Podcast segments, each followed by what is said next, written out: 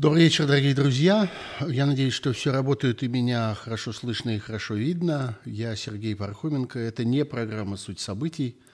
Это стрим в моем YouTube, который называется «Суть событий. Дополнительное время». Я надеюсь, что вы уже привыкли к тому, как это происходит каждый понедельник в 9 часов вечера. А в этом стриме мы продолжаем те разговоры, которые я вел в минувшую пятницу в программе «Суть событий». Но достаточно часто мне удается затронуть какие-то другие темы, э, либо которые просто образовались за это время, либо на которые не хватило времени там в эфире, либо которые мне э, именно сейчас кажутся более актуальными и достойными обсуждения, либо такие, о которых вы мне писали. А я традиционно перед этим стримом, так же, как и перед передачей на «Эхе Москвы», выкладываю – специальный такой э, темоприемный, вопросозадавательный пост. Э, и очень внимательно смотрю в то, что там накапливается. Э, это и у меня в Фейсбуке, это в моем телеграм-канале Пархом Бюро. Кстати, очень вам советую этот телеграм-канал, потому что я не только дублирую там те вещи, которые пишу в Фейсбуке, их совсем не всегда видно. Фейсбук работает странно, лента формируется необъяснимо, иногда неописуемо, ну и э, время от времени подкрадываются разнообразные э, блокировки. А в Телеграме вроде пока, во всяком случае, этого не бывает. Так что очень вам советую. Называется Пархом Бюро. Найдете в поиске в Телеграме. И подпишитесь, пожалуйста. Я вас уверяю, что это вам пригодится. Вот. Ну и иногда я там выкладываю какие-то вещи, которые мне кажутся более уместными в Телеграме, чем в Фейсбуке. По разным соображениям, которые здесь не буду перечислять. Но, в общем, я как-то стараюсь балансировать разными возможностями разных соцсетей. У меня теперь и Инстаграм есть. Э, Инстаграм Сергея Пархоменко. Поищите, найдете. Вот. Ну вот я смотрю здесь в чат. Чат работает. И вижу, во-первых, очень много разных городов. И очень рад – Mountain View – чудесное место. Был я в Mountain View, это в Силиконовой долине фактически. А, или нет? Или там Бельвью? Мне кажется, я что-то путаю. Напишите, пожалуйста, Анатолий Лазарев, Mountain View – это где? Потому что что-то ужасно знакомое, мне кажется, что я там был. А где в точности не помню. Казань, Трехгорка, деревня Малиновка. Это там, где свадьба, что ли, в деревне Малиновке? Камышин – чудесное место – Рязань, ну, Москва, понятное дело, и Санкт-Петербург, Архангельск, Гент. Как поживает Гентский алтарь? Среднее Поволжье, Дальний космос, Барселона, Киев и прочая, и прочая, и прочая, и прочая. Портленд, Орегон. Вот в Портленде не был еще, очень хочу. Орегон какое-то совершенно волшебное место. Судя по описанию, мне кажется, там какая-то совершенно неописуемая неописуемая природа. Вот. Когда-нибудь доеду и до Орегона, но туда же надо ехать весной или осенью, когда вот такой промежуточный сезон, когда особенно осенью говорят. Ну вот, э, отвлекся. Окей. А, ну что же, э, мы продолжаем всякие эксперименты со звуком. Надеюсь, что все будет хорошо. Вы, пожалуйста, мне дайте знать здесь в стриме, если вам слишком тихо или слишком громко, или слишком жестко, или слишком как-нибудь еще, попробуем пошевелить вот всеми этими микрофонными ногами, которые у меня теперь есть, и руками, разными микрофонными регулировками. Я уже, по-моему, скоро смогу работать профессиональным звукорежиссером. Так я в это во все въехал при помощи разных моих друзей, в частности Кирилла Денисова, который, большое ему спасибо, помогает мне с этими стримами и поддерживает меня морально, а также технически э, из далекого уральского города, в котором живет. Ну вот, э, знаете, э, есть сюжет, к которому я хотел бы вернуться, хотя я много говорил о нем в программе «Суть событий» в минувшую пятницу. Это вопрос об ультиматуме – Вообще образовался такой некоторый уже спор между разными толкователями э, этих событий. Ну, э, я напомню для тех, кто почему-либо не в курсе, хотя я почти уверен, что более или менее все в курсе, э, напомню, э, о чем идет речь. Э, речь идет о том, что, кажется, в минувшую, эту же самую пятницу, а может быть в четверг, ну, в общем, в конце минувшей недели, э, на сайте МИДа появилось сначала сообщение о том, что вот-вот мы сейчас мы сейчас кое-что вам тут важное положим – а потом, спустя некоторое время, действительно на сайте МИДа появилось два документа, два проекта договора. Один проект э, о без, безопасности э, во взаимоотношениях между Российской Федерацией и Соединенными Штатами, а другой между Российской Федерацией и НАТО. И, в общем, причине этих документов становится совершенно очевидно, что это все что угодно, только не проект договора. А, во-первых, потому что никто никогда не выкладывает никаких проектов. Это абсолютно противоречит нормальной, рабочей, спокойной, разумной процедуре работы над такого рода документами о межгосударственных отношениях или отношениях между э, государствами. И если я буду ближе к микрофону, дорогая Елена Абрамова, вы оглохнете. Поэтому я не буду ближе к микрофону. Э, вот. Так вот, Э, существует нормальная рабочая дипломатическая процедура работы над такими документами. Э, и она, конечно, не предусматривает подобных выходок. Это выходка. Вот примерно такая же, как была выходка неделю или пару недель тому назад, когда внезапно э, российский МИД тоже опубликовал, опубликовал дипломатическую переписку Э, между всякими французскими и английскими партнерами и Россией. А, но они как, точнее, германскими и французскими. Англичан, по-моему, там не было. Но они как-то пожали плечами и сказали, что... Ну, смысл их комментариев был такой, что, ну да, мы, в общем, уже убедились, что мы имеем дело с хулиганом. От хулигана можно ждать чего угодно. Вот. Но вопрос не только в протоколе – Вопрос не только в том, что принято, что не принято, а вопрос, конечно, в смысле этих документов.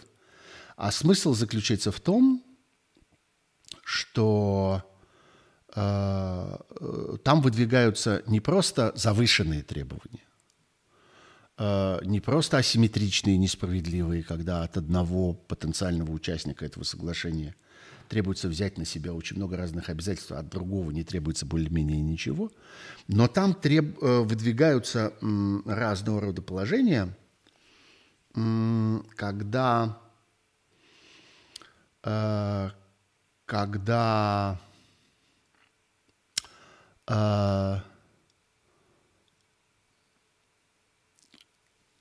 они, я бы сказал, противоречат ну, ну просто порядку вещей они противоречат любому здравому смыслу и здравому взгляду на то, как устроены сегодня и были устроены вчера в мире международные отношения. Например, совершенно очевидно, что Соединенные Штаты при всей своей мощи, при всем своем влиянии, при всем том, что они, несомненно, занимают доминирующее положение во многих международных организациях, и в том числе, конечно же, в НАТО, Соединенные Штаты не могут и никогда не будут брать на себя формальных гарантий относительно поведения третьих стран.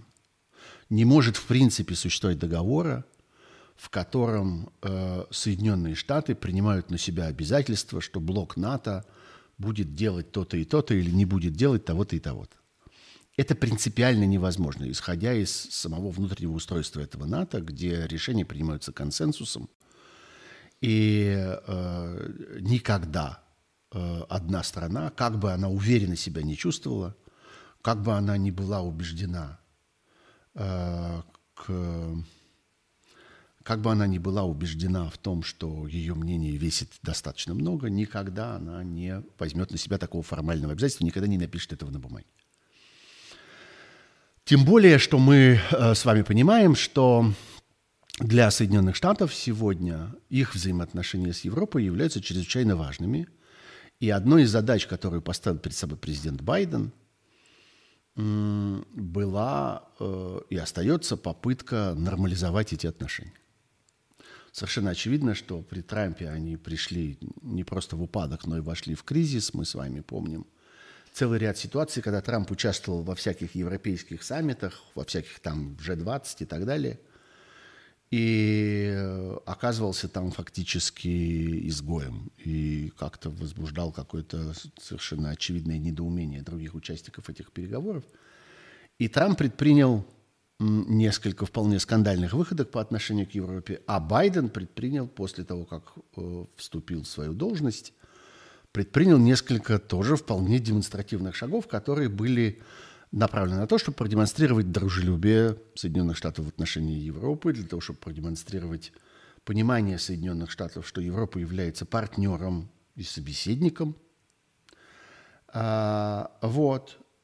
И э, ну, самый яркий для нас э, случай, такой самый запомнившийся, заключался в том, что,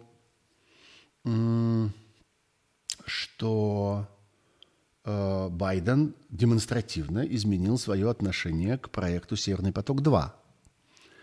И объяснил это именно таким образом, что это вопрос о взаимоотношениях между Соединенными Штатами и, прежде всего, Германией – а вслед за Германией и всей Европой Соединенные Штаты не хотят накладывать никаких санкций на какие-либо компании или каких-либо лиц в Германии для того, чтобы не портить с ними отношения, даже если они, Соединенные Штаты, считают, что этот проект э, не полезен, а даже наоборот вреден и должен быть заблокирован, и они, Соединенные Штаты, его не поддерживают, и в свою очередь накладывают санкции на тех, кто э, непосредственно участвует в этом э, проекте. Это была такая хитрая, такая, я бы сказал, двухэтажная конструкция, когда Байден продемонстрировал, что отношение к Европе у него одно, отношение к России другое. И отношение к Европе, несомненно, лучше. Значит, теперь на сайте МИДа опубликован документ, э, э, проект, проект заявления Соединенных Штатов по существу, которыми они должны сказать, мы Европу эту в гробу видали, э, суверенными странами эти страны не считаем – не считаем их вправе принимать свои собственные решения, будем решать за них, будем выкручивать им руки, и даже здесь на бумаге напишем, что принимаем на себя такие обязательства. И это невозможно, и этого не будет.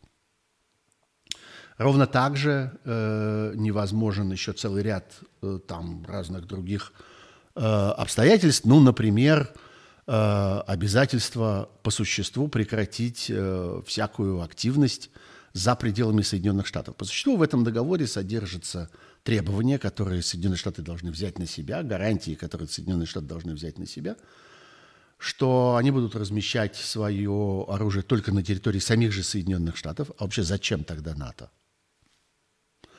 А, что вся инфраструктура обслуживания и поддержки этого оружия, ну, речь идет прежде всего о ядерном оружии – а, не только не будет расширяться и распространяться, но и будет демонтирована та уже, которая есть. Э, я очень хорошо помню э, из своих собственных разговоров в те поры, когда я был действующим журналистом, это было 90-е годы, когда мне приходилось, э, когда мне приходилось разговаривать с разного рода довольно высокими натовскими чиновниками – так вот, они очень были озабочены тем и э, очень гордились тем, что им удалось эту проблему решить. Что территория стран НАТО с точки зрения пребывания там разного рода техники, разного рода вооружений, является по существу равноценной. То есть выдержаны стандарты, э, любая техника, любое вооружение – Э, могут находиться на территории любой страны, поддерживаться на территории любой страны, я не знаю, обслуживаться, ремонтироваться, их на, в этих странах могут заправлять, э, я не знаю, все заправочные пистолеты на всех бензоколонках подходят к горловинам любой техники, проблема разных вилок, розеток, систем напряжения и проводов тоже решена и так далее. Вот это очень важно, что для э, натовской техники, для натовских э, армий, для, натовских, для натовского вооружения э, более или менее все равно, где оно находится. Значит, теперь появляется проект договора, где предлагается все это сломать, все это объявить ненужным, все это объявить вредным, все убрать на территорию Соединенных Штатов, а здесь, чтобы ничего этого не находилось. Это абсолютно невозможно. А, и, наконец, особенно важное, лично для меня, например, и вообще для всякого здравого смысла, особенно важное обстоятельство, которое заключается в том, что в преамбуле к одному из этих договоров содержится требование, э, облаченное, в общем, в такие, я бы сказал, довольно двусмысленные, довольно э, э, такие лицемерные слова, содержится требование гарантировать отказ от поддержки каких бы то ни было, э, каких бы то ни было, какой бы то ни было оппозиционной деятельности, какой бы то ни было активистской деятельности, гражданской, политической, какой угодно, потому что эта деятельность объявляется э, э, потому что эта деятельность объявляется Э, направленной на изменение политического строя э, и общественного строя. Э, ну, по существу, любая оппозиция, любая партия, действующая легально внутри политической системы любой страны, претендует на изменение в той или иной мере, в той или иной пропорции, мягче или жестче, на изменение общественного строя. Совершенно не обязательно, не надо как-то вспоминать, что Э, моим ровесникам, которым там сильно за 50, преподавали в школе про то, что изменение общественного строя – это когда э, феодализм э, меняется на рабовладение. Или наоборот, я точно не помню. Ну, в общем, что-то вот такое. Капитализм меняется на социализм. Нет, не это изменение общественного строя. Э, изменение общественного строя – это, например, рост э, гарантий гражданских прав. Это изменение общественного строя в лучшую сторону – Сокращение гарантий гражданских прав – это тоже изменение общественного строя, только в худшую сторону. Совсем не обязательно э, э, речь должна идти о революции, речь должна идти о перемене монархии на республику или еще что-нибудь вроде этого. Всякая реформа, всякое движение, всякое формирование нового правительства, новой коалиции, избрание нового президента и так далее – это в какой-то мере изменение государственного и общественного строя – его доводка, его подгонка, его регулировка, э, его шлейфовка, я не знаю, назовите это как хотите, но это обязательно так. Так вот, этот договор все это объявляет незаконным. Все это объявляет э, вредным и требует от участника, участника, я чуть не сказал участников договора. Нет, от России по этим договорам никто ничего не требует. Россия вообще ни, ни, ничем в этой ситуации не обязана никому. И это полностью соответствует знаменитой истории из Булгаковского театрального романа, где он получает проект договора от театра, и там в 40 местах написано, что автор обязуется э, за одним единственным исключением, а это одно единственное исключение заключается в том, что там написано «автор не имеет права». А вот про ту сторону, про театр, в случае с театральным романом, нет ни слова, так и тут тоже нет ничего на той стороне. Вот. Так что э, это не договоры, и это не проекты договоров. А, а что это? Ну, я когда комментировал это в минувшую пятницу, то я вспомнил старый анекдот про то, что если хочешь получить трехгорбого, двугорбого верблюда, то попроси трехгорбого. Что да, конечно, вот всегда нужно требовать чего-нибудь с запасом – всегда нужно э, устанавливать переговорную позицию. И вот тут до меня и на еще нескольких таких, как я, которые позволили себе употребить в речи вот это словосочетание «переговорная позиция», набросились разные другие комментаторы со словами «да вы что, с ума сошли? Какая же это переговорная позиция?» Переговорная позиция – это та позиция, которую обсуждают в переговорах. А этого, конечно, никто ни в каких переговорах обсуждать не будет. Это просто демонстративное оскорбление. Это просто публичное, э, публичный выкрик, хулиганский выкрик, истерический выкрик. Э, это такое сбрасывание локтем э, фигур со стола, э, ну и много еще самых разнообразных, э, самых разнообразных метафор на эту тему. Да, конечно, это ровно так и выглядит.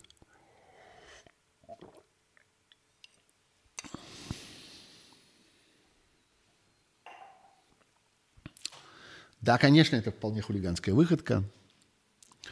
А, и здесь самое интересное, конечно, было бы понять, а кто и как вообще считает последствия этой хулиганской выходки. Это же главное.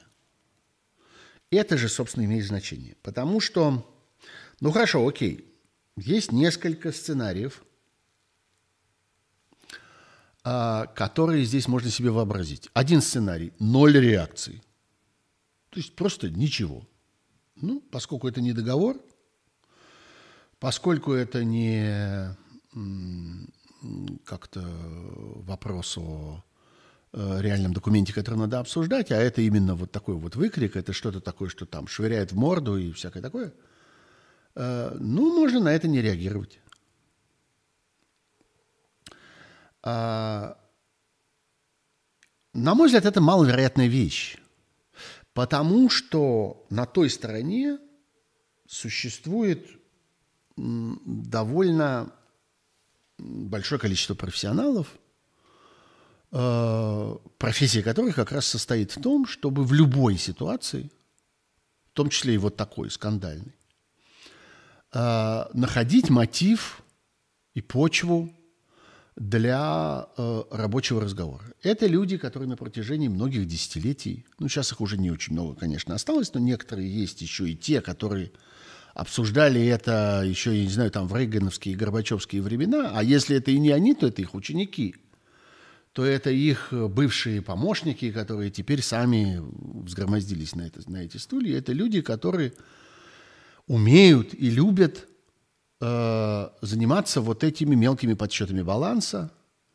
э, обсуждать, где какие ракеты стоят, сколько их, каково подлетное время – Э, какие бывают носители, какие, какая бывает типология этих э, вооружений и так далее. И они с удовольствием в эту работу включатся. Для них это привычная, комфортная вещь. Они с удовольствием будут э, это обсуждать. Они давно этого ждали, что разговор снова вернется вот на уровень Э, тех вот времен, когда э, речь шла о подсчетах разных типов вооружений, а что есть у вас, а что есть у нас, а сколько, а как оно расположено. Э, это долгая, кропотливая работа, которая составляет для большого количества профессионалов смысл жизни. И я думаю, что байденовская администрация сейчас будет испытывать давление этих людей, а это те самые люди, которые сидят там в Государственном департаменте, которые сидят в Конгрессе, либо в креслах э, конгрессменов, э, членов Палаты представителей и сенаторов, либо в, э, на стульях их помощников, советников, э, в аппаратах разных э, э, комиссий Конгресса и так далее – это, в общем, довольно большое лобби профессиональное. Это такой, так, такой профессиональный цех, сообщество, которое на э, политиков в байденовской администрации будет оказывать давление и говорит, ну подождите, подождите, подождите, не надо это выбрасывать. Ну смотрите, тут вот есть вот все-таки какие-то элементы. Ну давайте мы это пообсуждаем. Ну давайте мы над этим поработаем. А вдруг из этого получится что-нибудь полезное. Вдруг можно будет всю вот эту вот скорлупу, даже если скорлупа очень толстая, знаете, это такой очень особенный орех, который как-то раскалываешь, раскалываешь, раскалываешь, потом, наконец, расколол, а внутри маленькое ядрышко, а снаружи такой толстенный слой какой-то древесины, которая совершенно ни к чему не нужна. Давайте мы вот всю эту древесину более-менее скинем и попробуем э, этим, э, с этим разобраться. Поэтому совсем отсутствие реакции, на мой взгляд, является, э, является маловероятным сценарием. И в этой ситуации, я думаю, э, расчет заключается в том, чтобы, э, чтобы сказать здесь, на внутреннем, так сказать, рынке своему внутреннему собеседнику, то есть населению Российской Федерации, на которое все время смотрит, э, смотрит Путин и смотрит его э, кремлевское окружение и придумывает для них какие-нибудь э, истории для того, чтобы, ну, то, что они называют поднять рейтинг, для того, чтобы обеспечить вот это вот сплочение возле трона. И в свое время ради этого был устроен Крым, была попытка ради этого устроить э, вот эту русскую весну на востоке Украины. бесславно провалившуюся. А, и всякое такое прочее. Но э, задача, конечно, в этом. Конечно, огромное большинство вот этих вот международных инициатив, так называемых, и международной активности э, путинской администрации, э, они направлены на то, чтобы кто-то к этому как-то хорошо отнесся э, внутри страны. Э, и в этой ситуации можно будет сказать, о, смотрите, мы им плюнули в рожу, мы швырнули им в морду э, абсолютно неприличную вещь, мы им выкрикнули, мы в них, э, как э, шимпанзе, э, когда встречаются два э, шимпанзиных семейства, мы в них с движением бросили палку, а они, смотри, стали обсуждать не повернулись и не ушли. Смотри-ка, значит, уважают. Значит, так можно. Значит, вот мы правильно поступили, что палку-то бросали. В морду им.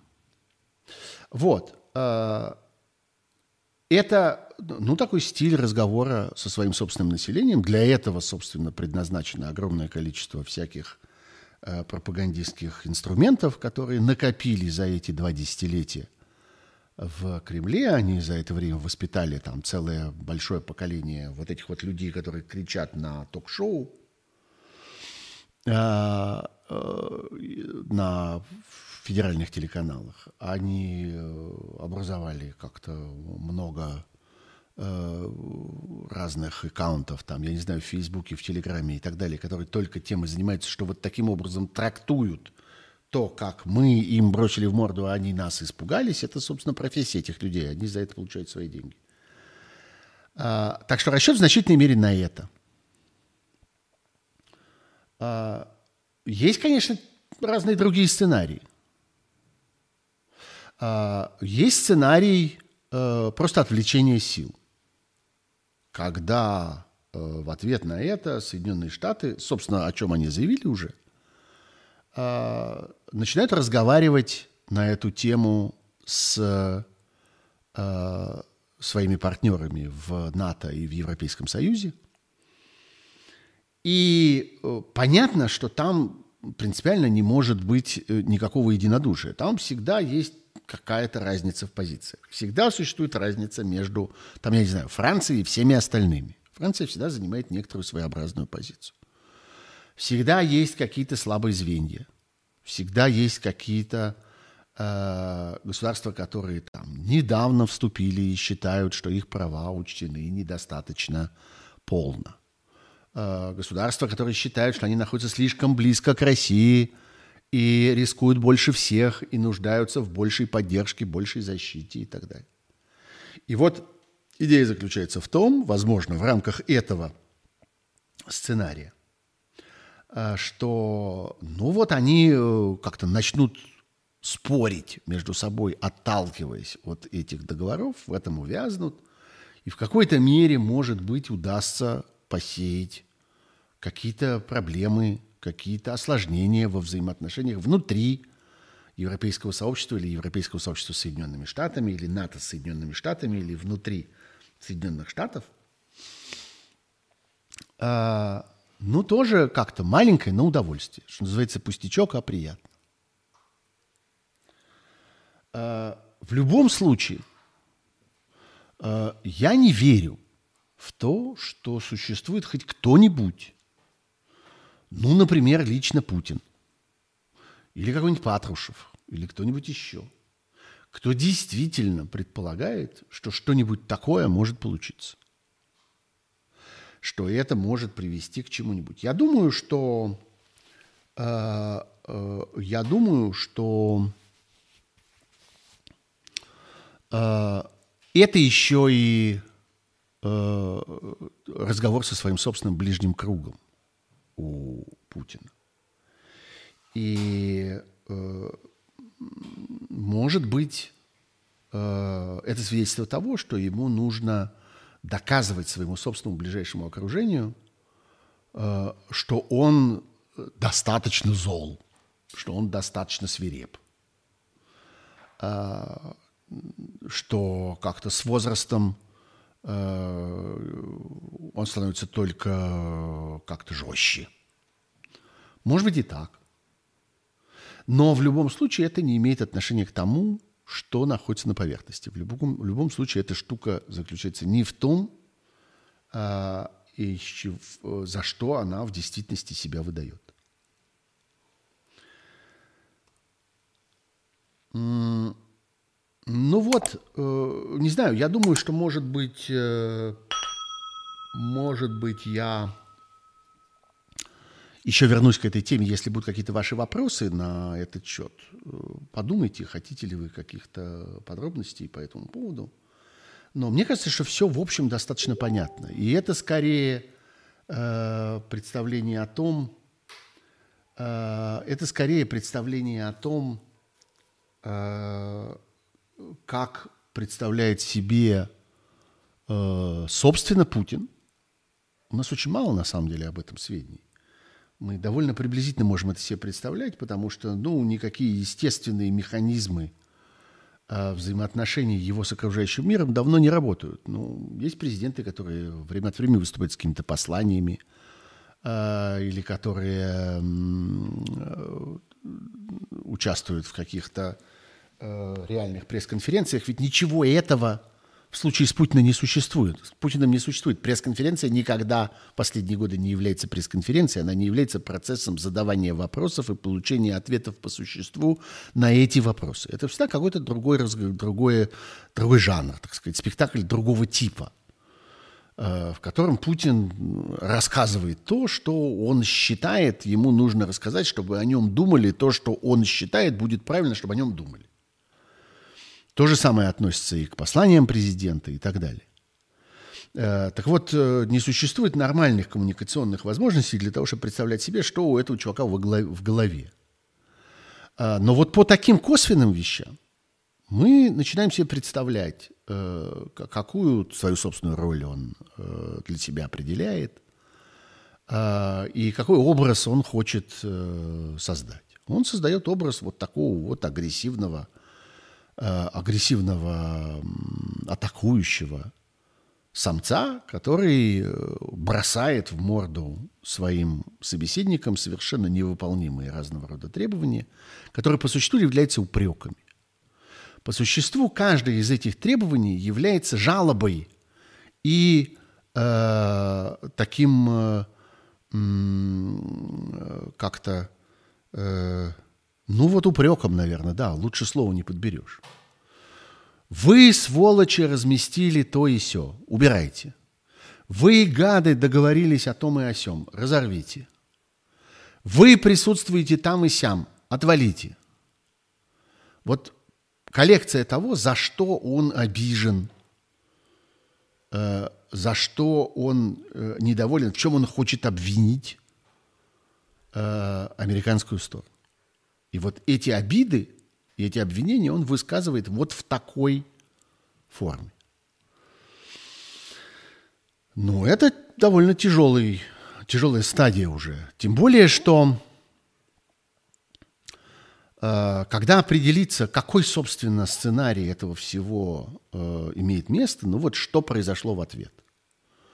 Произошел ли самый жесткий, я по-прежнему считаю его маловероятным, Э, вариант, когда нет никакого ответа. Или все, так сказать, скатилось, перешло в стадию обсуждения каких-то мелких технических деталей. Это значит, что перемогли, победили вот эти самые э, профессионалы, переговорщики, шерпы, которые на протяжении многих десятилетий Э, занимаются этой работой в Соединенных Штатах, и вот теперь они наконец поняли, что это их звездный час. Кстати, заметим, что на российской стороне тоже есть такие люди. А, и давление с этой стороны тоже будет. Другое дело, что у этих людей гораздо меньше возможностей для лоббизма, для как бы вот продвижения своих, своего корпоративного интереса.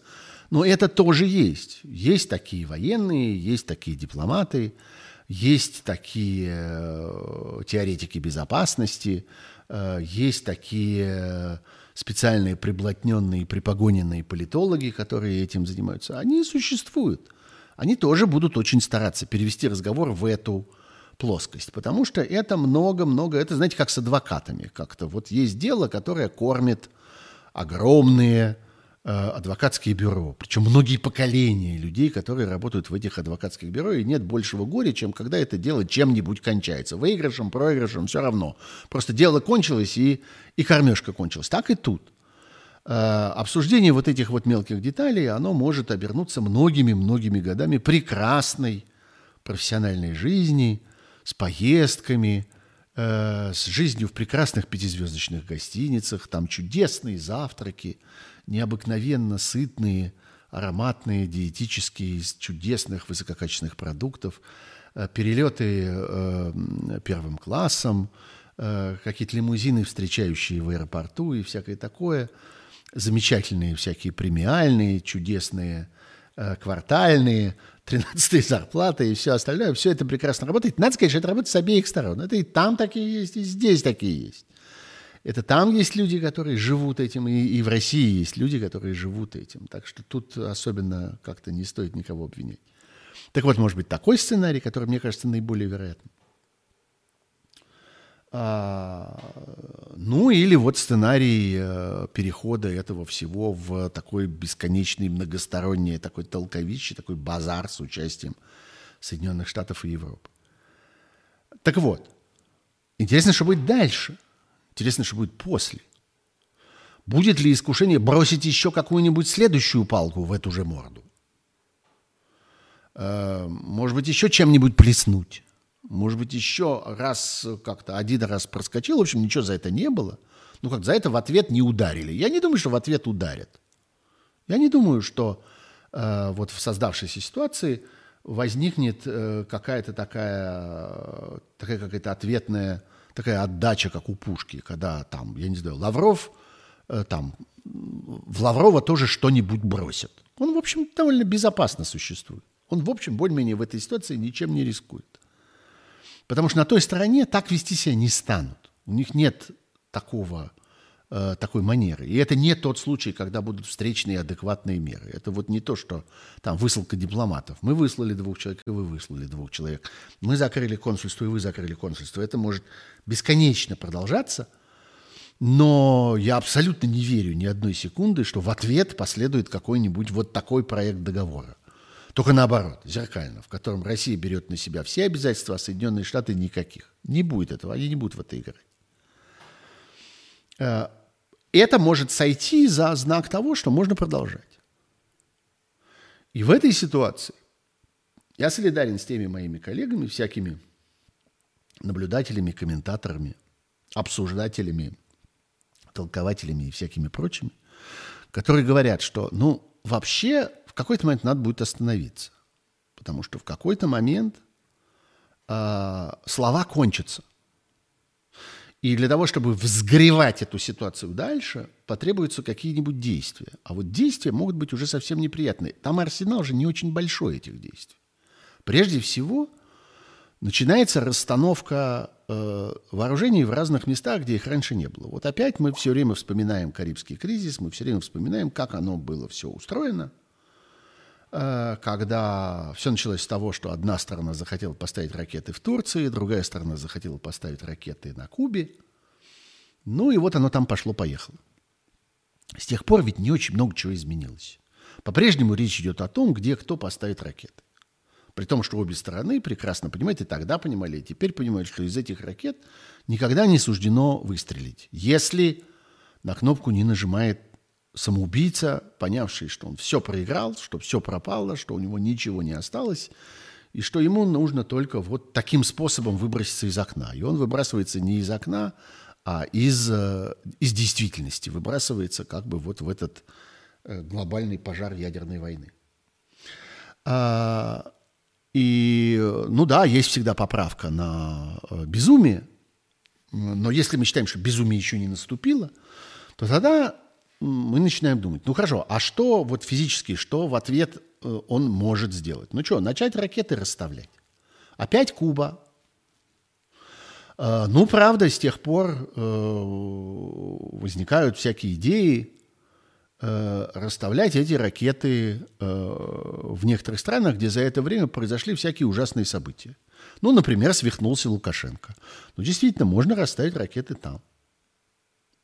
И таким образом, по существу, вернуться к тому моменту, когда шли переговоры между распадающимся Советским Союзом или Россией уже после Советского Союза о том, где будет находиться советское ядерное оружие. Вот как-то объявить все эти годы, прошедшие с 1990 и 1991 года и 92 объявить все это не бывшим, все эти 30 лет аннулировать и начать все сначала, начать расставлять оружие по бывшему Советскому Союзу. Ну, куда он может дотянуться? В Казахстан же он не поставит, но он в Белоруссию может попробовать поставить. Я думаю, что даже там попытка отвести что-нибудь в Приднестровье кончится более-менее ничем, потому что в Приднестровье, в общем, там тоже много чего за это время произошло, и я не думаю, что там люди как-то сильно ждут этого ядерного оружия. Да и место довольно странное. Это как бы место небольшое, такой пятачочек, со всех сторон окруженное теми, кому это ядерное оружие там точно не нужно. Ну вот, а, значит, ну вот две точки, Белоруссия и, э, и Куба. Дальше что? Хотя, надо сказать, что с Кубой тоже уже сложно. Там с тех пор Кастров не стало ни одного, ни другого уже тем временем. Там нету Кастро. Так что ничего не гарантировано. Но есть Венесуэла, есть всякие странные центральноамериканские страны, всякий э, Сальвадор, Никарагуа. Э, можно попробовать с ними во что-нибудь поиграть. Я не верю, что э, из этого что-нибудь получится у того, кто хочет попытаться дотянуться туда со своими ядерными, ядерными ракетами. Но поиграть в этом у них мозгов хватит. А, также всякие альтернативные затеи типа э, усиленной экспансии в Африке. Африка вообще важное место. И интересы разных стран и разных держав там сталкиваются, потому что это и э, важный и интересный сырьевой рынок. Там есть в этом смысле очень богатые страны. Не важно, что они нищие, эти страны, но недры их очень богаты.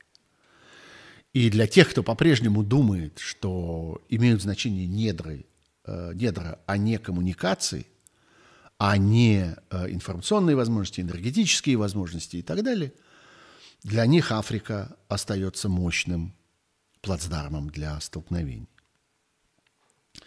Так что вот э, это может быть момент, когда мы с вами вспомним еще э, этот смешной, глупый, трагикомический, а по существу, в общем, довольно отвратительный момент, когда э, Кремль швырнул Э, вот эти э, так называемые проекты, которые совершенно не являются проектами, а являются началом для какой-то другой игры. Мы сейчас не знаем еще какой. Они сами не знают какой. Поскольку они э, не могут уверенно прогнозировать ответа на уже этот первый шаг, то они, соответственно, и не знают, что будет дальше. Это вот классический случай, когда э, вяжемся, а там посмотрим. Такой реактивной политики. Мы их сейчас спровоцируем на какой-то ответ. Какой-то ответ же будет – включая отсутствие ответа. Это тоже вариант ответа. Какой-то будет ответ, а мы на их ответ придумаем какой-нибудь уже. Уже сообразим, будем решать проблемы по мере их поступления, придумаем какой-нибудь наш ответ. Э, ну, посмотрим. А начало вот такое. Э,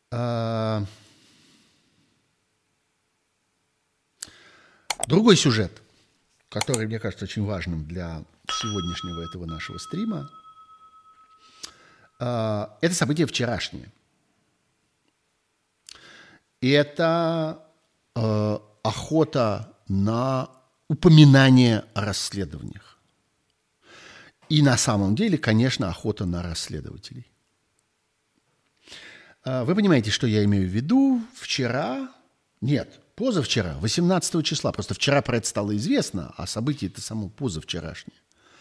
18 декабря Роскомнадзор отправил в адрес, ну вот стало известно, что «Медузы», телеканала «Дождь», «Знака Ком» и «Village» на самом деле редакций гораздо больше.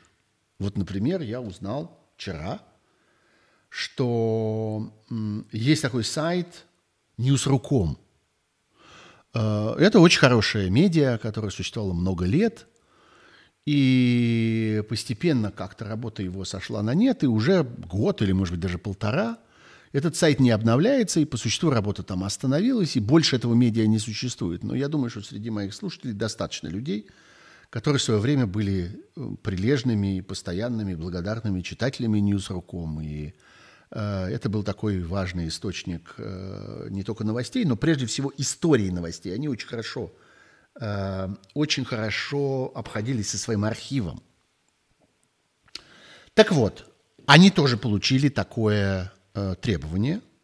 Они получили такое требование от Роскомнадзора, хотя полтора года уже сайт не работает, но тем не менее у них на сайте тоже лежали э, э, тексты, которые представляют из себя э, сообщения о том, уже второго порядка, сообщение о том, что вышли такие-то расследовательские материалы э, в издании «Проект». Все это касалось издания «Проект», которое было еще в начале лета объявлено Генпрокуратурой нежелательной организацией, не просто иностранным агентом. И некоторое количество журналистов, которые там работают в персональном качестве, были объявлены иностранными агентами. Но нежелательной организацией. Это как бы следующий, так сказать, следующий шаг, следующее ступенька в этой вот иерархии ненависти. И э, вот от э, «Медузы», «Дождя», «Знакома», «Вилледжа» и, как мы понимаем, довольно значительного, неопределенного пока, но явно большого количества разных редакций, которые так или иначе э, упоминали их расследование, э, потребовали все это удалить. А, удалить упоминания, не сами расследования, а удалить цитаты из них, пересказы их, упоминания их. И даже не ссылки их, потому что ссылки давно удалены. Уже тогда, когда, э, собственно, произошла эта история с объявлением проекта нежелательной организации, все поудаляли ссылки. И надо сказать, что проект сам сообщал об этом и напоминал об этом – он занял тогда такую, так сказать, дружественную позицию по отношению к своим коллегам, э, сообщал и напоминал э, разным редакциям о том, что, друзья, не забудьте, если у вас есть ссылки на наши публикации, убирайте эти ссылки, потому что у вас будут неприятности. Тогда многие получили такие письма. И кто-то даже с перепугу удалил само слово «проект». Было несколько таких анекдотических случаев. Ну, правда, Э, через некоторое время э, все сообразили, что ну это-то уж лишнее, и там слово проект не, не является запрещенным. Вот. Э, так вот, теперь речь идет об упоминаниях этих расследований. Каких расследований? Вполне определенных. Ну, например, среди этих расследований, о которых теперь нельзя упоминать, это история про Светлану Кривоногих, которая, по всей видимости, в какой-то момент была, э, так это скажем, подругой Владимира Путина и родила от него дочь. Так, во всяком случае, утверждают авторы э, этого расследования. Или э, история про Петрова и Баширова и разные подробности там оформления их документов. Э, или Э, всякие расследования, связанные там с Наилей Аскерзаде и ее близким другом господином Костиным, одним из крупнейших российских государственных баш... э, банкиров. Э, или истории с пытками, одни из самых первых публикаций, тогда еще, если помните, была колоссальная история с видеозаписью избиений заключенных в исправительной колонии в Ярославле. Вот это все Э, не только нельзя воспроизводить, нельзя об этом упоминать. И параллельно произошло еще одно событие. Э, э, мадам Симоньян, руководящая одним из крупнейших пропагандистских холдингов в России, не имеющий никакого отношения к журналистике, а представляющий из себя Э, аппарат государственной пропаганды, э, инструмент навязывания государственной политики и дискриминации граждан э, этим самым гражданам.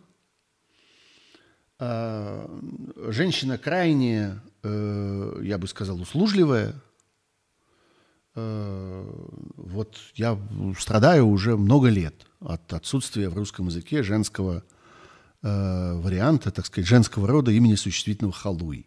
Ну вот я не знаю, как его, как его трансформировать в женский род. Потому что, когда речь идет там о Соловьеве, э, о каком-то Красовском там, или о там, э, Дмитрии Киселеве, я знаю, как их надо называть. Есть слово «халуй», и оно меня совершенно устраивает. Оно полностью описывает этих людей, полностью описывает их работу, их профессию, их ценности, их мир, их роль, которую они играют в этой системе. А вот как быть женщиной? Э, как вот приложить слово «халуй» так, чтобы оно вот ее как-то правильным образом обволокло. Не знаю, ну сами подумайте. Ну смысл во всяком случае именно такой. Так вот, она тоже сделала некоторые заявления. Она э, сказала о том, что э, она считает это государственной изменой. Изменой Родины. Э, важно в этой ситуации не то, что она считает, а то, что ей велели так считать. И она, будучи вот этим вот женщиной-халуем, немедленно это исполнила. Э, и э, логика ее такая, ну, во всяком случае, то, как она излагает, то, что ей велели излагать. Что вот я, говорит она, разговаривала там с какими-то из этих вот расследователей – и э, спрашивала у них, знают ли они, на чьи деньги существует их, э, как финансируются их медиа. Они отвечали, что будто бы они знают, как финансируются их медиа. И вот, говорит она, значит, вы на деньги и по заданию этих фондов, ну и так далее. Вот в этом месте э, совершается, собственно, самая большая подмена – появлении вдруг откуда ни возьмись по заданию. Дело в том, что вот эти медиа, я очень хорошо знаю эти медиа. Это не только этот самый проект, поскольку мой э, стрим не является медиа, я не обязан произносить вот все вот эти вот ритуальные э, заявления о том, объявлен он э, нежелательной организацией или еще кем-нибудь, или не объявлен. Э, и про иностранного агента не обязан. Все вот эти расследовательские медиа, такие как «Важные истории», «Проект», э, очень мощная расследовательская служба в BBC, в «Медузе», в «Новой газете», в «Знакоме», в э, «Медиазоне», в «Важных историях», в «Холод» есть такое прекрасное э, тоже медиа, которое тоже занимается всякой расследовательской работой – а, и время от времени эти расследования появляются в самых разных местах, даже в таких медиа, э, происхождение которых и аффилиация которых является достаточно сомнительным. Ну, например, база. Многие говорят, что это какое-то вот такое ментовское медиа, что оно там чуть не связано с Арам Ашотычем или с кем-то еще, но тем не менее мы видели несколько очень серьезных расследовательских работ, которые у них были опубликованы. И вот я имею отношение к э, премия Редколлегия. Премия Редколлегия, она не награждает медиа, не награждает никаких изданий. Она награждает конкретного человека, конкретного автора, и мы несколько раз э, награждали и авторов. Я говорю мы, потому что я в том числе и член жюри. Э, награждали и авторов оттуда. И более того, есть э, телеграм-каналы и YouTube-каналы – которые тоже ведут достаточно мощную расследовательскую работу. Вообще расследовательская журналистика в России на протяжении последних, скажем, пяти лет переживает парадоксальным образом очень большой подъем. И там работают замечательные профессионалы, и разработаны замечательные расследовательские методики, а, многие из которых, надо сказать, были подсмотрены в свое время у таких расследовательских групп, как Bellingcat, которые первыми а, применили эти техники – Э, разного рода там сличения э, открытых данных из интернета, связанных там и с биллингами телефонных звонков, и с передвижением самолетов и морских судов, и с э, покупками билетов на э, самолеты разными людьми. Эти базы тоже достижимы. Мы помним, какое, какую роль эта история сыграла и в эпопеи с разоблачением Петрова и Баширова, и, скажем, в истории с э, людьми, которые пытались убить, отравить новичком Алексея Навального. Так вот, э, э как бы портфель этих расследовательских техник, э, он открыт для всех. И люди обучаются, люди передают друг другу эти навыки, эти умения и доступ к разного рода этим базам. Поэтому уровень этих расследований, он в значительной мере выровнялся и выровнялся на очень высоком этаже. Он не опустился у всех одинаково, а поднялся у многих достаточно высоко. Вот. И э, эти люди не работают по заданию. Эти люди придумывают эти задания сами себе. Они профессионалы, они движимые э, профессиональным интересом, прежде всего, какой-то гражданской энергией, во-вторых, желанием противостоять преступлениям, в том числе государственным преступлениям. Для этого не нужны никакие задания. Для этого не требуется, чтобы тебе кто-то велел, кто-то тебя натравил, кто-то тебя напустил на ту или иную тему. Это так не работает. Это так работает у халуев. Они на той халуи, что они работают по заказу. Вот мы хорошо помним, например, как была история с Петровым и Башировым. Помните, когда они благополучно засыпались и стараниями там, того же самого Белинкета и какого-то количества еще э, расследовательских медиа, многие тогда этим занимались, э, многие взялись за эту тему, и одновременно эти публикации появились в разных местах. Вы помните, как это все выглядело.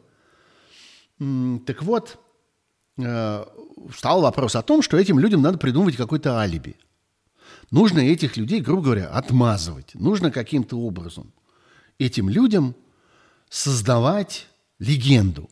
Как они оказались там, где они оказались, почему они туда поехали, почему поехали вдвоем, чем они там занимались, что их там интересовало и так далее. Кто исполнял эту работу? Халуи.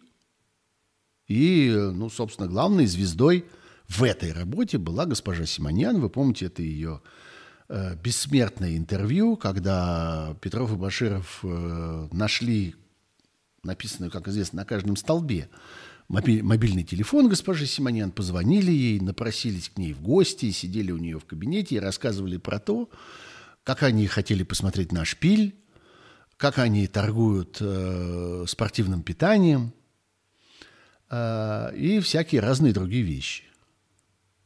Нужно было заткнуть своим телом эту дырку. Ну вот она заткнула.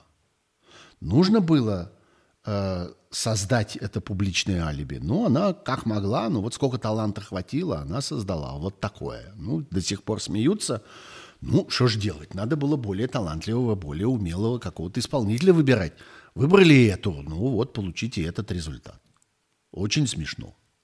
Вот это называется по заказу. Вот то, что вытворяет Дмитрий Киселев в своих воскресных эфирах, в вестях, это по заказу. То, что вытворяет Соловьев, это по заказу. Когда у него появляются вот эти так называемые подставные эксперты, у него там есть целый набор, целый такой инструментарий – есть юрист, есть врач, есть специалист по Ближнему Востоку, есть специалист по обороне безопасности, по ядерным вооружениям, там много есть всех, по спецслужбам, по всяким тайным связям и прочему. Много есть разных специалистов. В нужный момент из колоды выдергивается вот так, из, как из пачки сигарет за уголок, вот выдергивается этот чувачок нужной, нужной конфигурации и исполняет заказ – а, я очень внимательно, очень пристально слежу за теми, кого вот сейчас наобъявляли иностранными агентами, э, разными нежелательными организациями и всем прочим. Они не работают по заказу. И э, их темы иногда совершенно неожиданные. Они создают повестку. Вот ведь в чем дело. И так ровно работали и э, расследования Навального.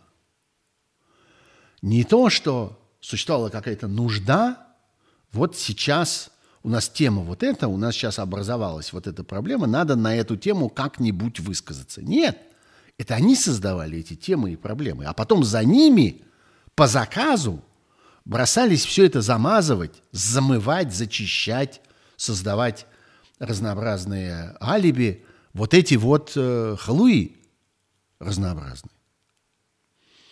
А формировали эту повестку другие.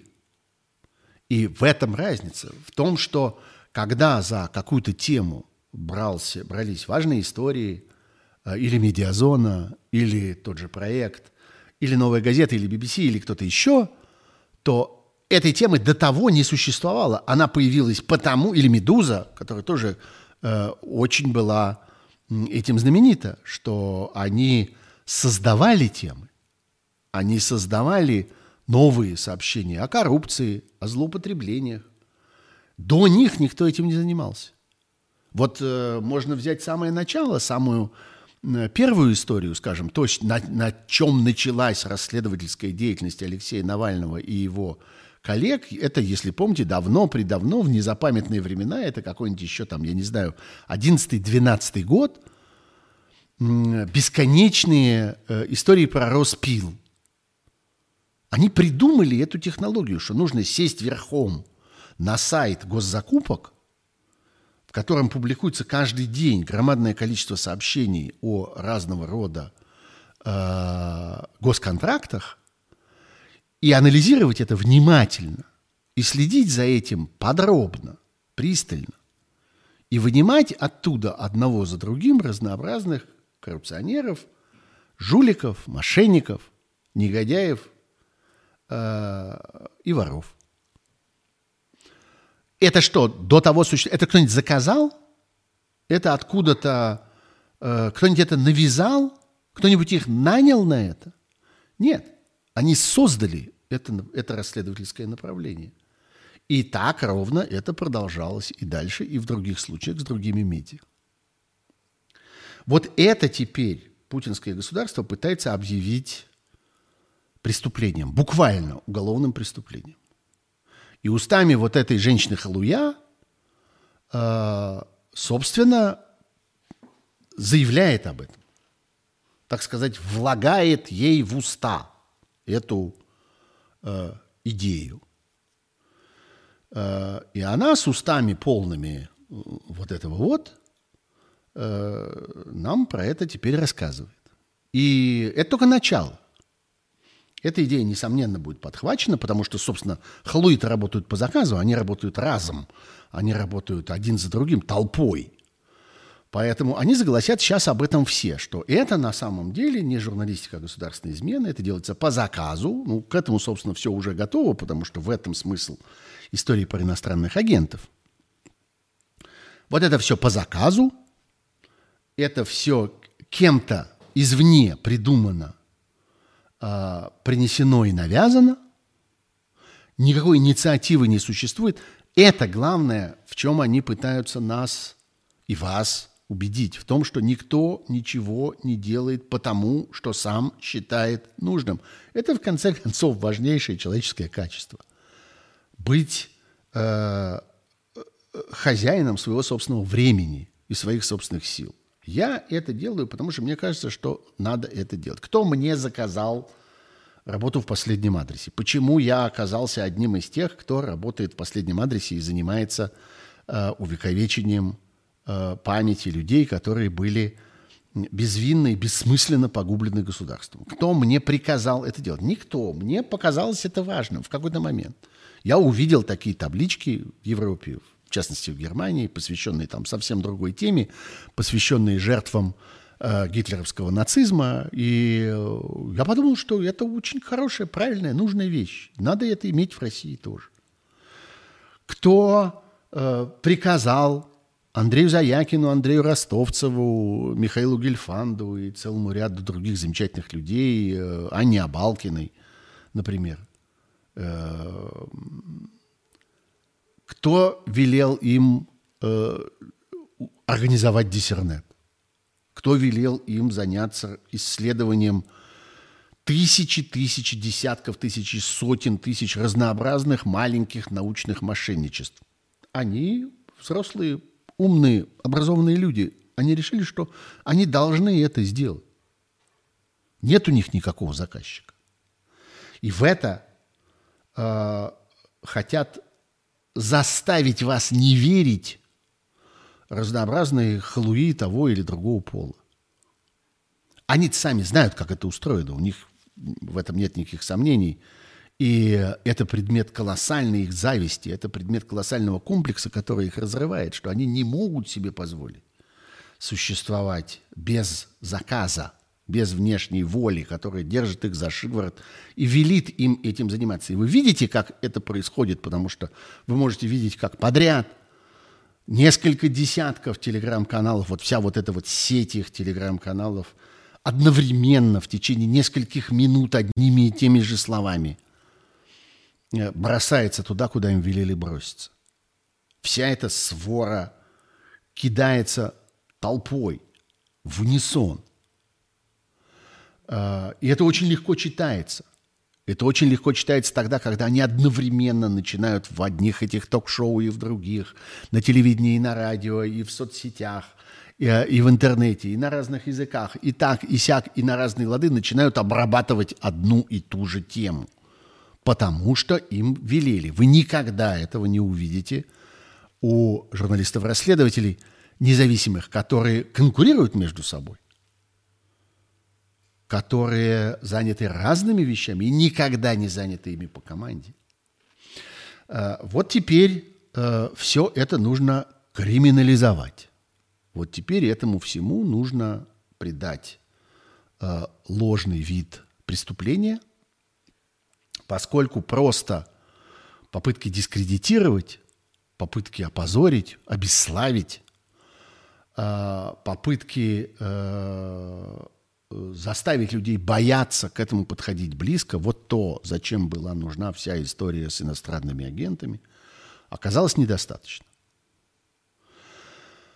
А, на пути у этого, э, у этой затеи э, стоит несколько сложностей. Одна сложность законодательная. Нужно расширить, э, так сказать, размять, размямлить Э, некоторое количество статей Уголовного кодекса и разного рода других законодательных актов для того, чтобы они стали принимать э, такого рода трактовки. Это им сделать просто. У них есть марионеточная Государственная Дума, она может в пять минут принять любые поправки к чему угодно, которые им спустят из э, администрации президента. У них есть также в руках Верховный суд – который при желании протрактует так, как ему велят протрактовать.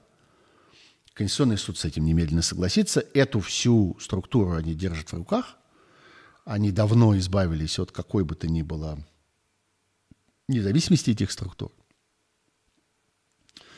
Так что э, они это сделают. Э, э, есть проблема э, для того, чтобы это реализовать. А, есть еще одна проблема, называется адвокатура.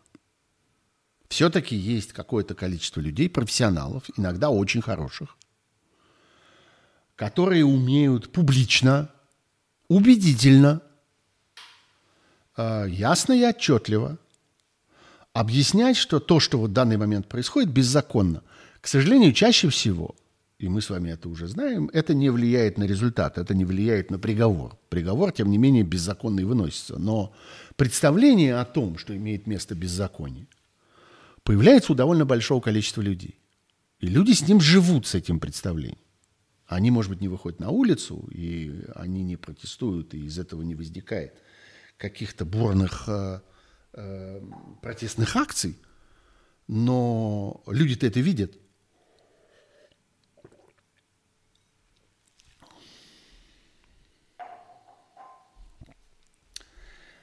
из этого вытекает прогноз, который я должен сделать. Это прогноз, предстоящий довольно жестокой и, опять-таки, слаженной заказной атаки на адвокатов. Это то, что нас ждет в наступающем 22 году. Если вы спросите меня про мои прогнозы на наступающий год, вот такие. Я думаю, что история с журналистами, иностранными агентами, журналистами, нежелательными организациями и так далее, э, широким фронтом пойдет на адвокатов. Первые прецеденты уже есть. Мы помним с вами историю с командой 29, адвокатом Иваном Павловым и целой группой его коллег, которые тоже были вот таким образом объявлены вне закона, изгнаны из страны.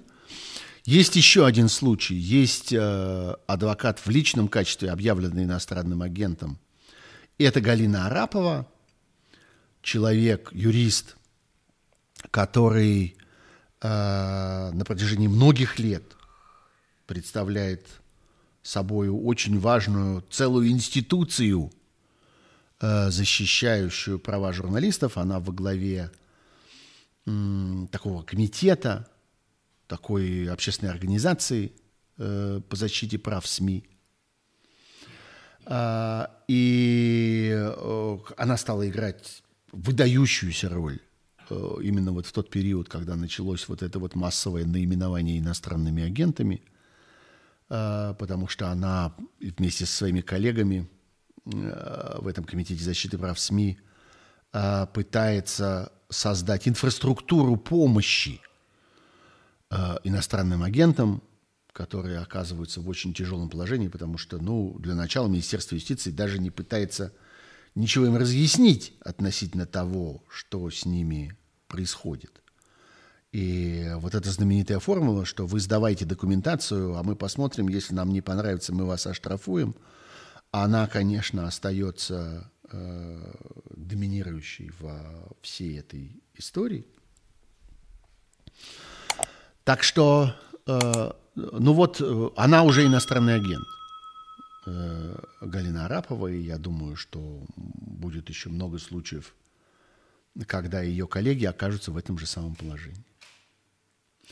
А, ну вот, а какие-то моральные соображения, что там адвокатов нельзя трогать, э, нельзя опускаться до этого, э, адвокаты Э, как бы даже в советское время были на таком особом положении, когда и так далее, и так далее. Это все не работает. Потому что, ну, действительно, мы видим какие-то новые горизонты, мы видим достижение каких-то совершенно новых, невиданных высот э, в строительстве вот этого вот государства подлости и негодяйства, э, которое мы, которое происходит на наших глазах. И дело совершенно не только в том, что появляются вот эти дипломатические договоры, которые никакие не договоры, юридические нормы, которые никакие не юридические нормы. Ну вот история прямо сегодняшняя, и я хотел бы в оставшиеся там 15 минут этого стрима поговорить именно на эту тему. Э, история про фонд... Э, вы помните фонд под названием «Круг добра», который был создан прямым распоряжением Путина для того, чтобы помогать смертельно больным детям и больным вот такими редкими, так называемыми орфанными болезнями. И это вот те самые случаи, когда требуются самые дорогие на мировом рынке лекарства, когда одна доза может стоить несколько миллионов долларов. Ну, вы помните всю эту историю – и в январе 2021 года, вот нынешнего года, э, под это дело было аж прямо изменено налоговое законодательство. Были повышены доходы, налог на доходы физических лиц. Для тех, кто получает больше 5 миллионов рублей в год, там стало не 13%, а на 2% больше. И вот эти лишние 2% должны были отправиться э, на помощь вот этим детям. Всего в момент, когда это решение принималось, считалось, что за год наберется примерно 60 миллиардов рублей, то есть немножко меньше миллиарда долларов. А, и вот они будут направлены на помощь этим э, особенно тяжело больным детям. А, ну, это была отдельная история про этот налог – отдельный, я бы сказал, случай цинизма и какого-то какой-то удивительной государственной безнравственности. Почему, собственно, э, это государство не способно найти денег на то, чтобы помочь этим детям, а должно для этого создавать какие-то специальные налоги? Э, а, а как так вышло, что на все остальные нужды у государства есть, в том числе закрытые оборонные статьи, бесконечный рост бюджета безопасности, бесконечный рост бюджета э, всякого политического сыска, э, разнообразных видов полиции, разнообразных карательных органов и так далее. Вот на это, на все это государство находит деньги, а вот на такие задачи ему надо прямо отдельный налог устраивать. Вот без отдельного налога никак. Ну, не жалко эти 2%. На самом деле это для людей, которые действительно хорошо зарабатывают, это небольшие совсем деньги. Вопрос-то не в этом. И чаще всего люди, которые зарабатывают существенные деньги, они сами, очень многие из них, гораздо большие деньги отдают на благотворительность, на помощь кому-нибудь. И э, я просто вижу это вокруг. Вот, ну, какое-то количество моих знакомых, которые зарабатывают относительно неплохо, все они бесконечно куда-нибудь, что-нибудь, кому-нибудь посылают. И это совершенно естественно, это абсолютно не является предметом там какой-то специальной гордости или какого-нибудь бахвальства или чего-нибудь еще. Это становится нормальной частью образа жизни. А, и вот был создан этот фонд. И вот оказалось, и сегодня мы это видим, и сегодня одна из расследовательских групп, одно из расследовательских медиа, в данном случае «Медуза», благополучно распотрошила эту историю, что и эти деньги тоже э, и с этими деньгами тоже происходит то, что обычно происходит с деньгами, направляемыми на тех, кто не может сам себя защитить. Вот это вот такая отдельная категория российских финансов. Э, финансы беззащитных людей, которых можно не бояться. Они не, не бросятся, они не укусят. Вот родители этих больных детей – а, не кидаются с ножом на тех, кто крадет у них деньги. И вот мы видим этот текст. Я очень советую вам посмотреть на него. Я сам прочел его с огромным интересом сегодня в «Медузе». Текст э, э, Светланы Рейтер и ее коллег. Я даже сейчас посмотрю, кто еще. Это неправильно, что я не помню второго человека, а помню только Светлану Рейтер. И Мария Жолобова э, вместе с нею. И там, если я правильно понимаю, все началось с того, что э, доступ к информации о том, как происходят закупки этих лекарств, получили достаточно профессиональные люди. Люди со стороны, люди, не участвующие в этой э, инфраструктуре, люди, которые представляли в наблюдательном совете э, всяких, э, так сказать, важных знаменитостей, у которых нет времени там сидеть. Представляли Чулпан Хаматову, э, Хабенского, Федермессера. Они как-то сильно заняты. Э, они не, не могут сами принимать участие вот в этих долгих, изнурительных обсуждениях перечислениях этому ребенку, этому ребенку, этому ребенку, этому ребенку с таким диагнозом, с таким диагнозом. Эта сумма, та сумма, это все занимает много часов, поэтому они отправили туда своих представителей – и вот э, от имени фонда Чулпан Хаматовой там в этом, э, в этом совете сидит Екатерина Шергова, известная, я думаю, очень многим, э, журналист и такой теперь уже профессиональный э, деятель э, филантропических организаций. Она много лет работает в фонде «Подари жизнь» и занимает там всякие ключевые административные позиции. Хорошо в этом понимает, хорошо в этом разбирается – от имени фонда Хабенского там была такая Екатерина Барташ, и от имени фонда Вера, это фонд Ньюта Фидермессера, Анастасия Жданова. И вот они как-то начали удивляться и начали задавать вопросы. А э, как закупаются эти лекарства, каждая доза которых стоит э, миллионы долларов? А кто поставщики, а кто посредники? А кто на этом зарабатывает? А как это устроено? А кто это решает? А как проводятся эти конкурсы? А почему на этих конкурсах только по одному участнику? А почему этот один участник всегда один и тот же участник? И так далее. И э, выясняются всякие удивительные вещи, э, что есть государственный чиновник по существу, такая Елена Максимкина, которая возглавляет Федеральный центр планирования организации лекарственного обеспечения граждан. Это такая э, такое казенное учреждение при Минздраве. И так как-то получается, что ее муж работает в той самой компании, э, которая является поставщиком. То есть как бы она покупатель, а муж работает в компании поставщике. Э, и вроде все профессионалы, и вроде все не случайно, и компания-поставщик хорошая, и муж там не случайно оказался. Но только никакого конкурса – но только никакой конкуренции, но только э, очень большие проблемы с контролем над этим всем. То есть и в этой истории, и эти 2%, и это э,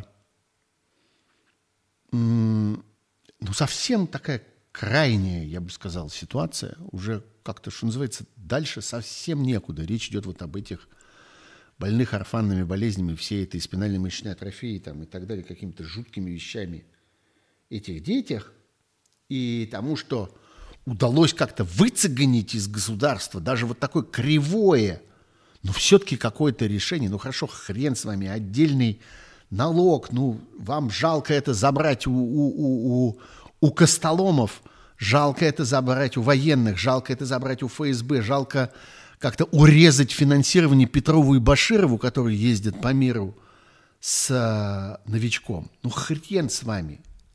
Ну, сделайте что-нибудь. Ну, как-то понятно, понятен на самом деле смысл этих, этого фонда. Главный смысл заключается в том, что он упорядочить должен был легализовать ввоз этих лекарств. Эти лекарства не зарегистрированы в России, и их буквально везли в трусах во внутреннем кармане, трясясь, что э, а что будет на таможне, а что будет в аэропорту. И э, я знаю массу таких историй, когда люди везут вот эти лекарства в каких-то крайних ситуациях, когда речь идет о жизни и смерти. А тут вот вроде появляется государственный фонд, и через этот государственный фонд по меньшей мере оно хотя бы будет как-нибудь безопасно.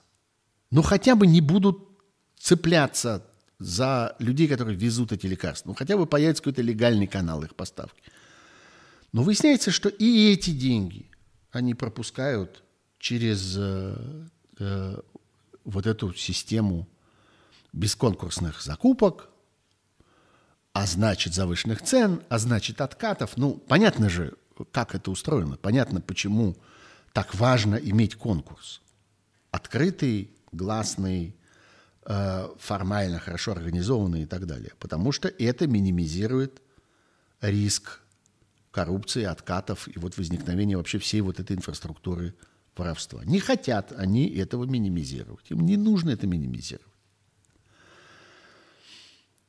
И, конечно, важная очень часть всей этой инфраструктуры то, что это густо вывалено в православном лицемерии что в этом во всем участвует бесконечное количество каких-то протеереев, что все они открывают какие-то э, нескончаемые фонды, которые возят туда-сюда какие-то пояса Богородицы, мощи такие, мощи сякие, жертвуют на такой храм и на секой храм.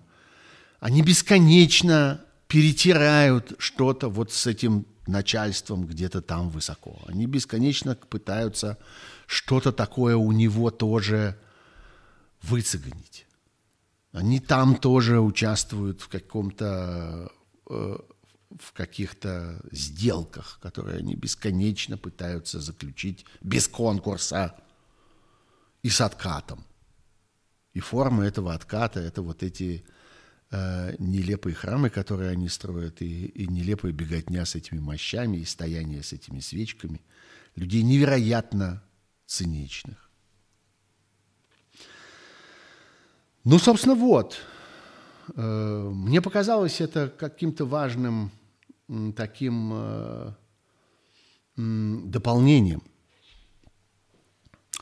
к картине, которая складывается из таких разных событий, из э, вот этого вот громкого всемирного дипломатического события с этим, с этими проектами договоров – а с другой, казалось бы, стороны, а потом выясняется, что ни с какой, ни с другой, а с этой же самой стороны, история с криминализацией расследований и расследователей, и вообще профессии журналиста. Журналист становится э, изменником в России. Быть журналистом значит изменять Путину. Вот, собственно, что говорят нам халуи.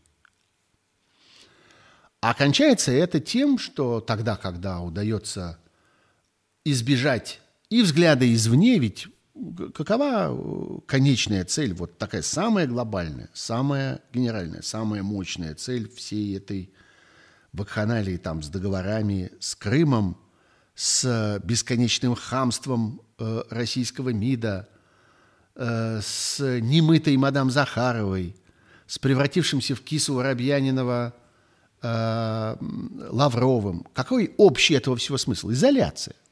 Чтоб не лезли. Чтобы мы тут могли делать, что хотим, и никто бы нам тут был бы не указ. У нас свой собственный отдельный суверенитет. Не смейте нас учить. Вот общий смысл этого. Вот главная задача. Отгородиться. Чтоб отвязались. А когда отвязываются,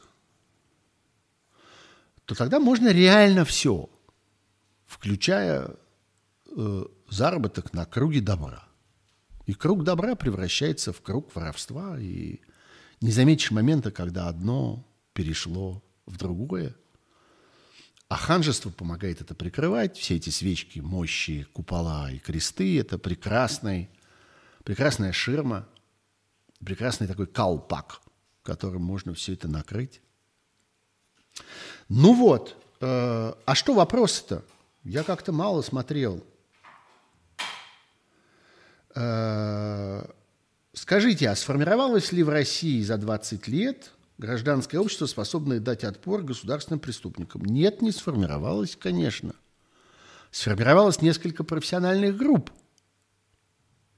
И группа журналистов, на мой взгляд, сражается в одиночку – и делает свою выдающуюся работу с невероятным, на самом деле, качеством. Поэтому по ним и пришелся первый удар. Есть еще другая группа. Есть группа, э, связанная с э, гражданскими проектами. Ну, здесь я там про мемориал бы напомнил прежде всего. Вот это тот кусок гражданского общества, который на своем месте, в своем маленьком окопе – сумела организовать эту оборону, а сплошной линии нет, не существует.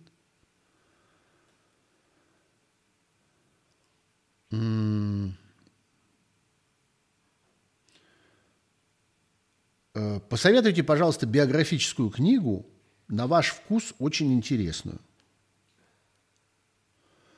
Э, да Стив Джобс, разумеется. Прочтите огромную биографию Джобса, э, вышедшую в издательстве «Корпус» несколько лет тому назад.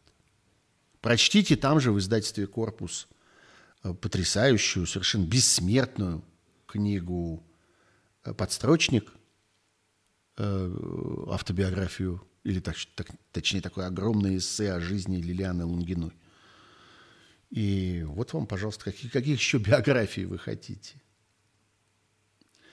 Э, по вашим интуитивным ощущениям, спрашивает Александр Морозов, неужели влезем в Украину? Сейчас я бы сказал, что за исключением случая реального такого медицинского помешательства главного персонажа, что мы никогда не можем исключить, ну вот прям человек на самом деле сошел с ума. Вот за исключением этого случая нет, не влезем. Ну, опять, что такое не влезем, не влезем? Регулярная армия не будет там. Российская регулярная армия в большом количестве не будет там воевать поддержка бандюганам из э, Луганской и Донецкой республики будет расти. Ее будет все больше и больше. И поддержка будет всякая. И техникой, и вооружением, и людьми, и деньгами, всем.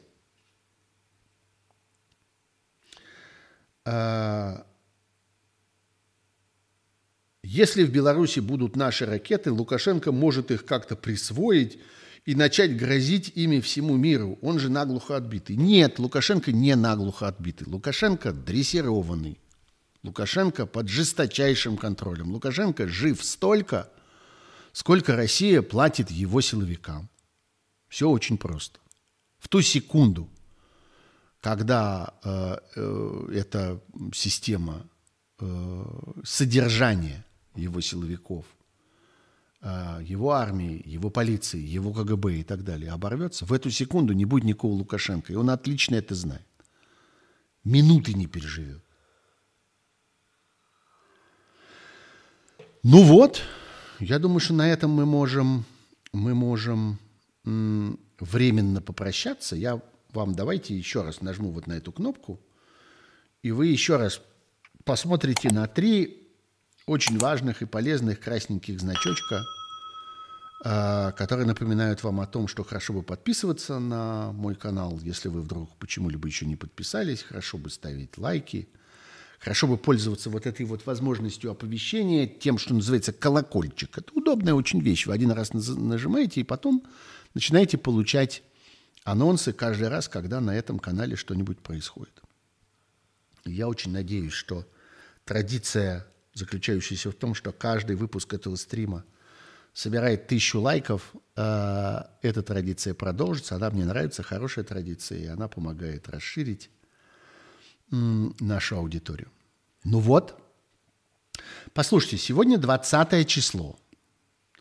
Через неделю будет 27 я очень надеюсь, что я еще 27-го стрим проведу. О чем, впрочем, будет э, объявлено дополнительно. У меня тут есть некоторые планы всяких передвижений. Не знаю, что с этим совсем получится. Э, ну, будем надеяться, что все сложится и стрим произойдет. Большое вам спасибо. Сегодня э, существенно больше я смотрю Э, э, зрителей и слушателей здесь, чем в прошлые разы. Напоминаю вам, что если вы или кто-то из ваших друзей, знакомых, близких любит не смотреть стримы, а слушать, то есть возможность сделать это при помощи аудиоподкаста, потому что в описании к этому моему стриму вы найдете ссылки на э, подкастные платформы, где я выкладываю обычно сразу, э, буквально в течение там, часа-полутора после окончания этого стрима, я выложу там файл, чтобы вы могли его слушать в виде аудиоподкаста, или, может, посоветуйте это кому-то, кому так удобнее, кто любит это делать, там, не знаю, за рулем, э, в спортзале, гуляя с собакой или еще как-нибудь, когда как бы смотреть не, не, не очень удобно, а, слушать самое оно. Вот. Да, и еще э, хочу напомнить, что я делаю подкаст, который мне самому ужасно нравится и доставляет мне много удовольствия. И мне кажется, что способен доставить много удовольствия своим слушателям. Подкаст о гастрономической истории, он называется «Судьи еды». Не забывайте про него. Ссылки на него, кстати, тоже есть в описании к этому стриму. И э, если вы почему-либо до сих пор не являетесь слушателями «Сути еды», Попробуйте. Там вышло уже 67, что ли, выпусков. И они все хороши, и можно начинать слушать, начиная с любого, не обязательно сначала. А, узнайте много интересного об очень интересной части нашей жизни. Вот. А, это был стрим «Суть событий. Дополнительное время». Я Сергей Пархоменко. Всего хорошего. До свидания. До следующей пятницы сначала – в эфире «Эхо Москвы», а потом до следующего понедельника здесь, в моем YouTube-канале. Счастливо, пока!